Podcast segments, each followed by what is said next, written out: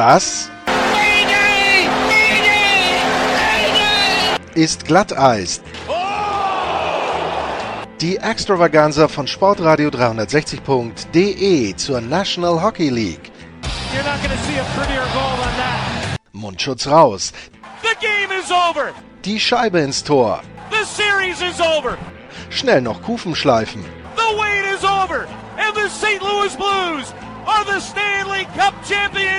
Und hier ist euer Gastgeber, Lars Marendorf.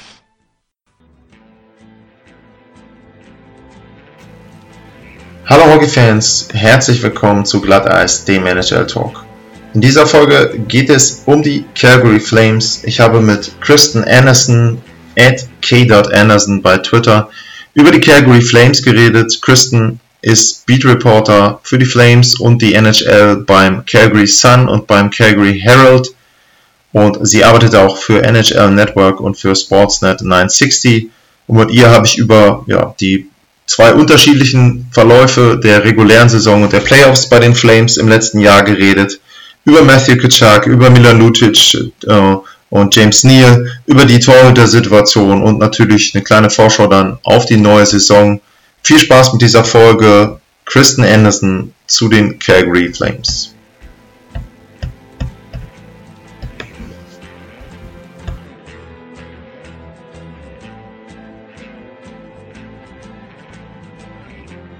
In this next episode of our preview for the upcoming NHL season, we're going to talk about the Calgary Flames. And to talk about the Calgary Flames, I do have on the line from Calgary, and I guess um, I hope I've got the names right. Kristen Anderson. Kristen, hello. Yes, that's me. How are you? I'm good. I'm good. I, I can't believe it's the start of the season already. Yeah, I mean, I've talked to a lot of people, and one thing that was uh, pretty much in common is that there's no real off season. Um, that there's so much stuff still going on in in the summer that it blends over from the Stanley Cup final to the draft to the free agency and then on to the training camp. So there's a lot of stuff going on there and um, yeah, I mean, you're covering the Flames. Um, you're the beat writer for the Flames, and um, we just talked before um, we went online um, about how you covered the team when you were pregnant. There's an excellent article in your Twitter feed. It's um, right at the top there, so anybody who's interested in that. So I'm curious to know how you cover the team now. To how many games you can go? Can you travel even with the team? it's a lot of work. I thought Yeah. that I was busy before I had a baby, but uh, I'm so much busier now. It's it's crazy. But no, we have lots of help here in Calgary. Um, my parents help us out. Um, I'm very fortunate to have that that extra um, set of hands around. So, and and really, as everybody knows, with with hockey, you know, it's a lot of nights and weekends and um, kind of odd hours. So it actually works out pretty well to um, uh, complementary actually uh, with childcare.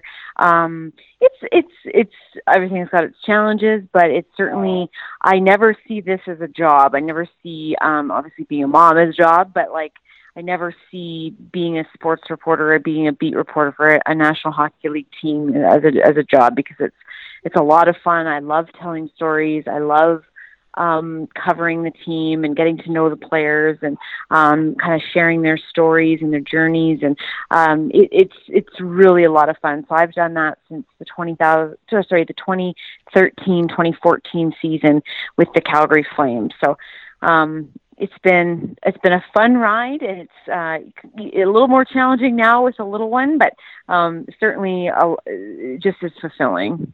Yeah, sounds very good there. So let's let's talk about the Flames. Um, when I look back at their season, um, it was kind of two parts there. Um, the first part was the regular season where they were tremendous, 107 points, leading the Western Conference, their best team in the West. Yeah, and then they the playoffs came and they went out in five games, and that was that was it pretty much. Um, so I'm interested in the conclusion um, from the franchise there about that season. Um, was it seen as a big step ahead because they were able to qualify and play good in the regular season, or was there more disappointment because they lost in such a way in in, in just five games against the Avalanche?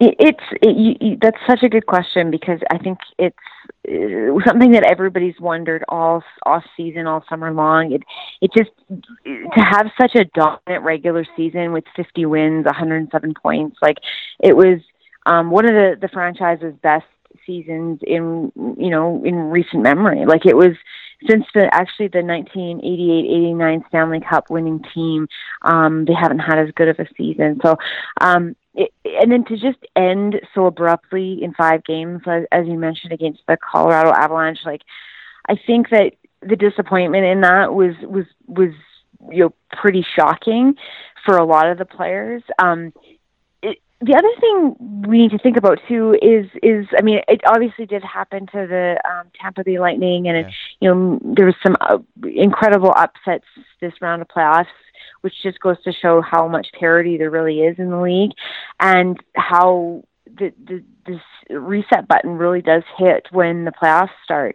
But the other thing to realize too with this team is that they have a lot of young pieces that are still learning and still have to get some experience and playoff experience. So I think that you know at, at this point you have to look at it as a learning experience. I think that um I think if they obviously if they don't make the playoffs this year, it'll be a tremendous disappointment. Um, they they should be. I would think like they, they've pretty much stayed stand pat, like stayed the same. There's no reason for them not to be atop of the Western Conference again this this season. Um, but those expectations, I think, are there now right from the get go. I think last year there was so many changes as they headed into the season. Um, nobody really knew what to expect. New coach. Um, it, it, it just, it, I think that when you look at them heading into this season, the bar has been raised that much higher, and I think that they'll have um, huge expectations kind of off the off the bat for sure. And one thing um, we should also also mention is that um, momentum is plays a big part in how you perform in the playoffs. The Avs played for the last uh, Wild Cup spot there, and Calgary was assured of first place for a cup quite some time there. So yeah. that's also difficult to, like you said, not only a reset button, but turn on the button and start to play hard again, which pretty much might have crossed the the Tampa Bay Lightning you mentioned.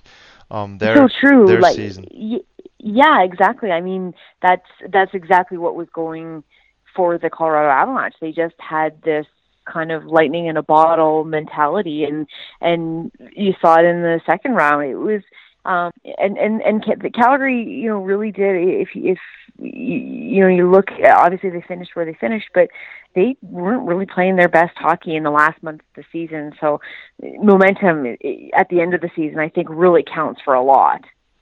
Yeah and you mentioned the experience the Avs played in the playoffs the year before and Calgary did not, and that might have been a part, um, the, or one one of the reasons um, why they lost there again. Um, you said they didn't make a lot of moves, but one move that was pretty much, yeah, talked about before um, was uh, James Neal, um, who had his worst season um, in his career in Calgary, just six goals there. he signed a big contract there, five-year contract, and about six million almost um, in in salary there, and he didn't perform well. Um, before the trade, um, did people realize that it might have been because he has had played so much hockey in the two years before? Because he went to the Cups final with Nashville, then he went to the Cup final uh, with the Golden Knights there. So um, there was kind of a reason for why he might have been um, not in shape and maybe lacked a little bit of his speed there um, at the beginning of the season, or was it just a disappointment because of he was signed for big money, so he, now he has to perform?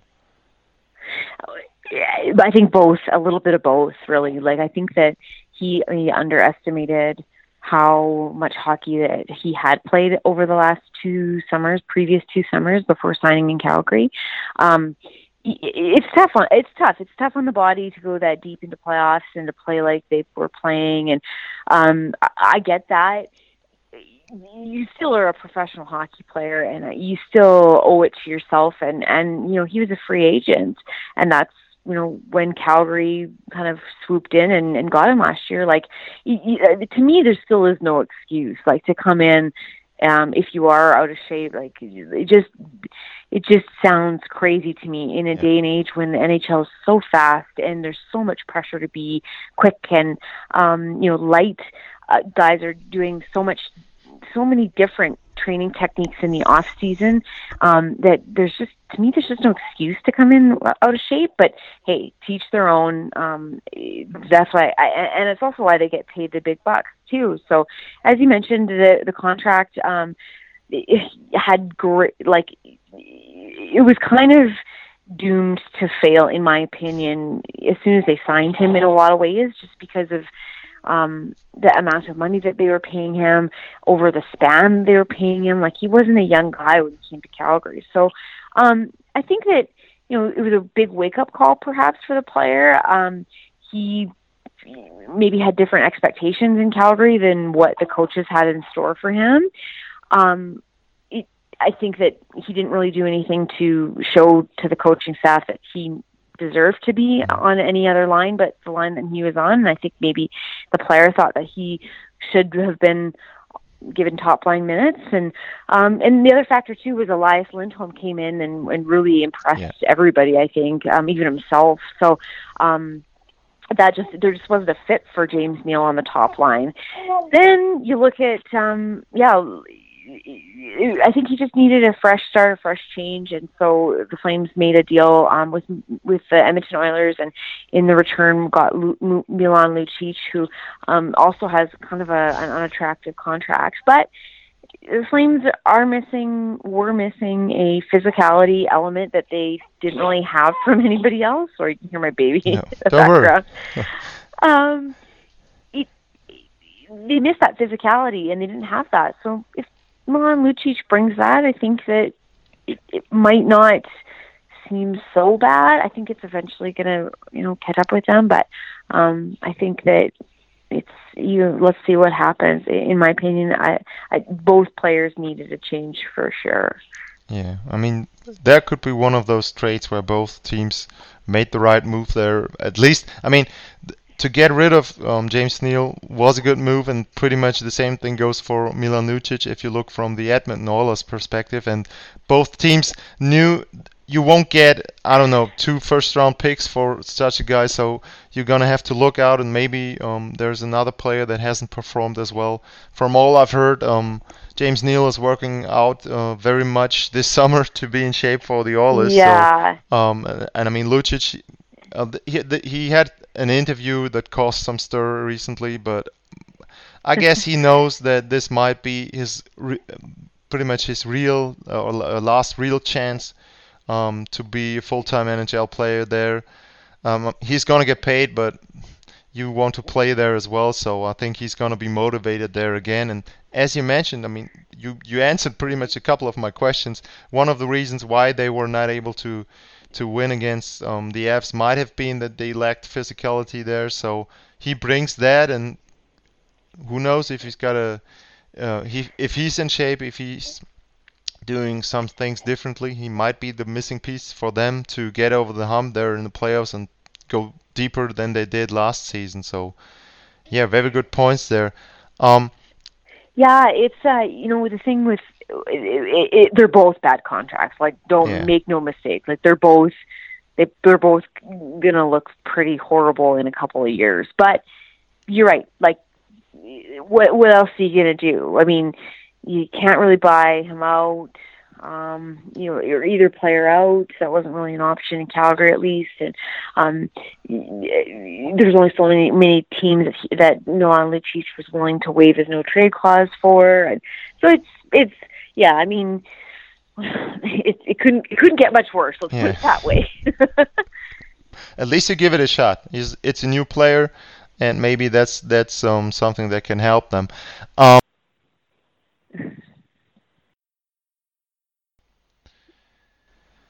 okay, so the Flames now have a goalie tandem of David Rittich and um, Cam Talbot, um, whom they brought in from uh, not the Oilers directly, but he he's a former Oiler, so uh, I think that will yeah um, help um, re, re, vitalizing the rivalry, if if so to speak. Um, how do you think they they will share the net? Um, will it gonna be a one A one B um, situation, or uh, will Talbot just play the back-to-back games to um, yeah just to help um, to to get some rest there?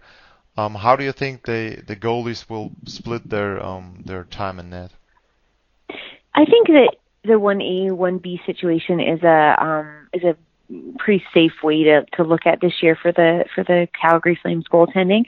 Um, it's it's it's tough to say though because I, I really do believe in the NHL nowadays you need two goalies that are capable that can win games. Sometimes it's just not feasible to have kind of one guy and and because of injuries because of play quality of play um the travel schedule.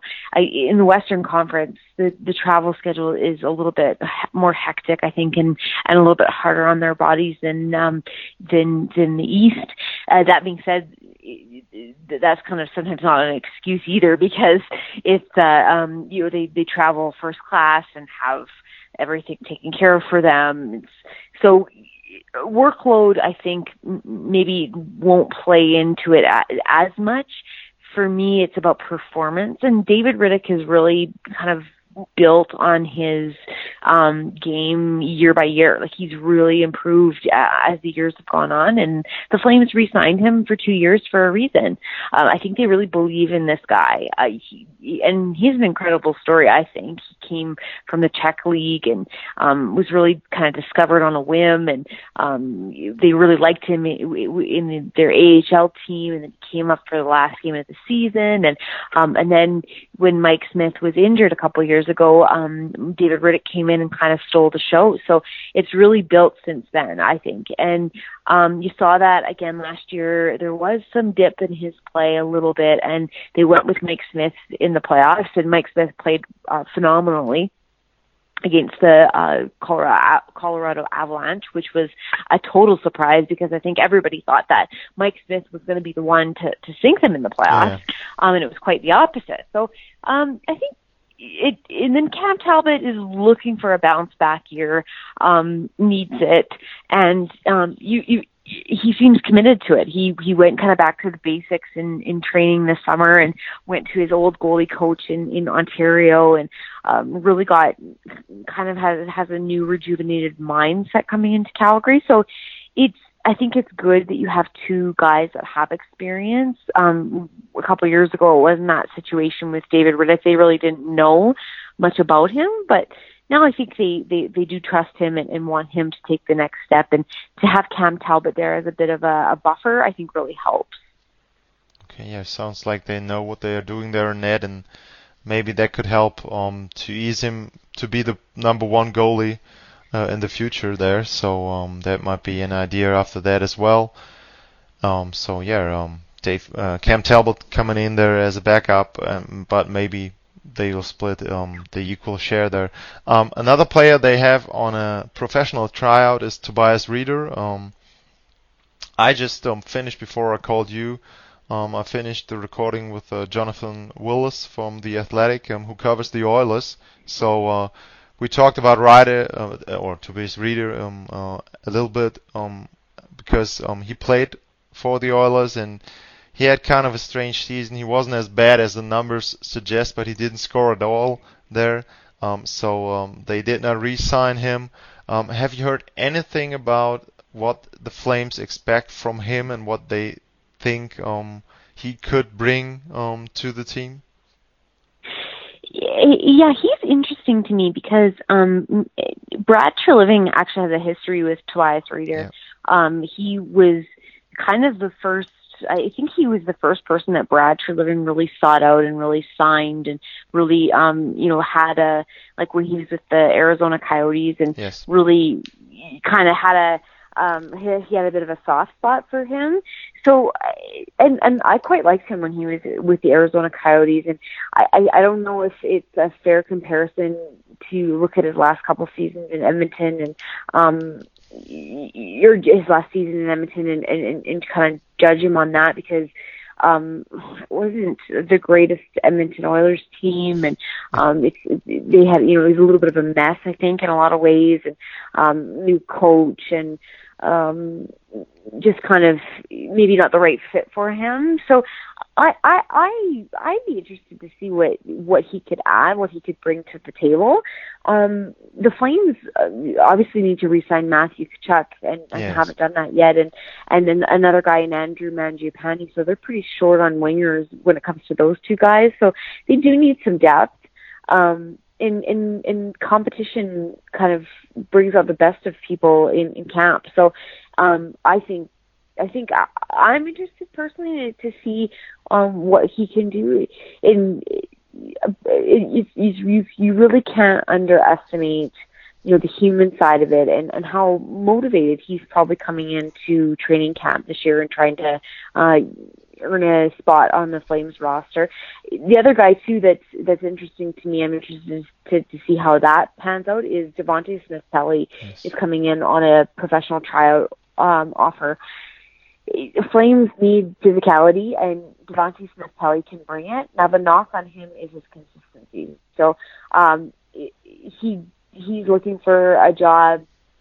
Uh, obviously, um, you know, didn't have a contract all summer, so he's um, after this after being kind of the overtime hero in the 2018 Stanley Cup Final. So, Yeah. um, Devante Smith Pelly, Tobias Rieder, like there, there, there could be a shot, there could be room for them, but the competition is always interesting at this time of the year.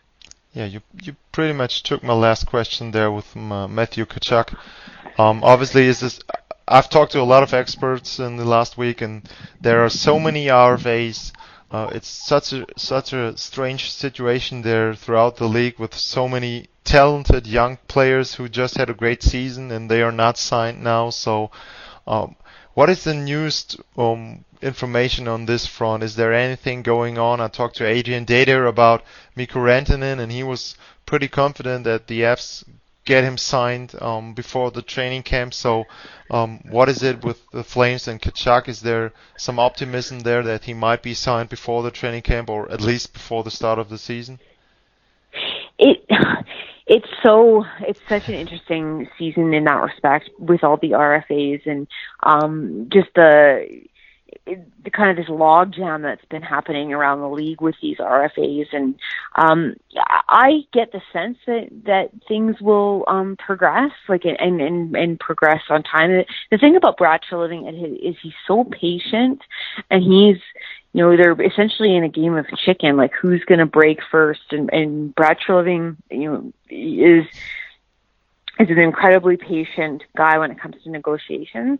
Um, they might be far, pretty far off, um, but I think that I mean the player wants to play, and um, I think that it's it's they, don't want to they want to avoid the situation that they had with Johnny Gaudreau a few years ago when he, you know, missed an entire training camp and didn't uh, sign until like 52 hours before the season started. So, um, it, and it just took him so long to get going, and it just never really, he never really got into traction right off the bat. So I think that um, they would want to a avoid what happened what happened with Johnny Gaudreau, and and I think they want to avoid not um, letting this drag on. Um, that would be in their best interest, I would think. But the other side of it is, um, you know, they can they get him uh, sign him to a deal that's fair for both sides. Um, he's he's a star player and he's just as talented as Mitch Marner. He's just as talented as, as Mikko Rantanen in in different ways, and but he's meaningful to this team. So I think, um, I mean, I don't want to see it drag out any longer. I, the fans don't want to see it drag out any longer, and I'm sure the player and his teammates and the management don't want to see it drag out any longer. So um, it's it's certainly if I think that they'll get something done before the season starts. I don't think it's going to take that long, but yeah, you know, maybe maybe he will miss a little bit of training camp. Okay, Kristen, thanks for your time. Thanks for your expertise. Um, at k.anderson is the Twitter handle. Um, I'll post the show and I'll link you there. Um, thanks a lot for taking the time and for the effort um, with your daughter in the background there. So um, I highly appreciate that and understand um, what kind of work you have to put in there. So um, yeah, a lot of fun with your daughter and a lot of fun covering the Flames there. Thank you so much, Lars. Thanks for having me on. I appreciate it.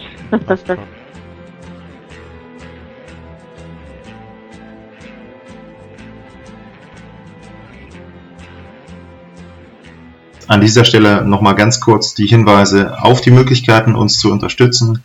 Erstens, at Lars-Mar bei Twitter.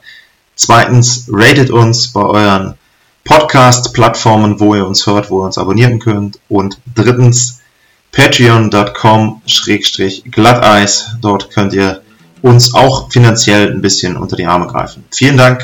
Ciao. Das war Glatteis, die Extravaganza von Sportradio 360.de zur National Hockey League. Folgt uns auf Twitter, liked uns auf Facebook, abonniert uns auf iTunes. For the first time in their history, the St. Louis Blues are the Stanley Cup champions.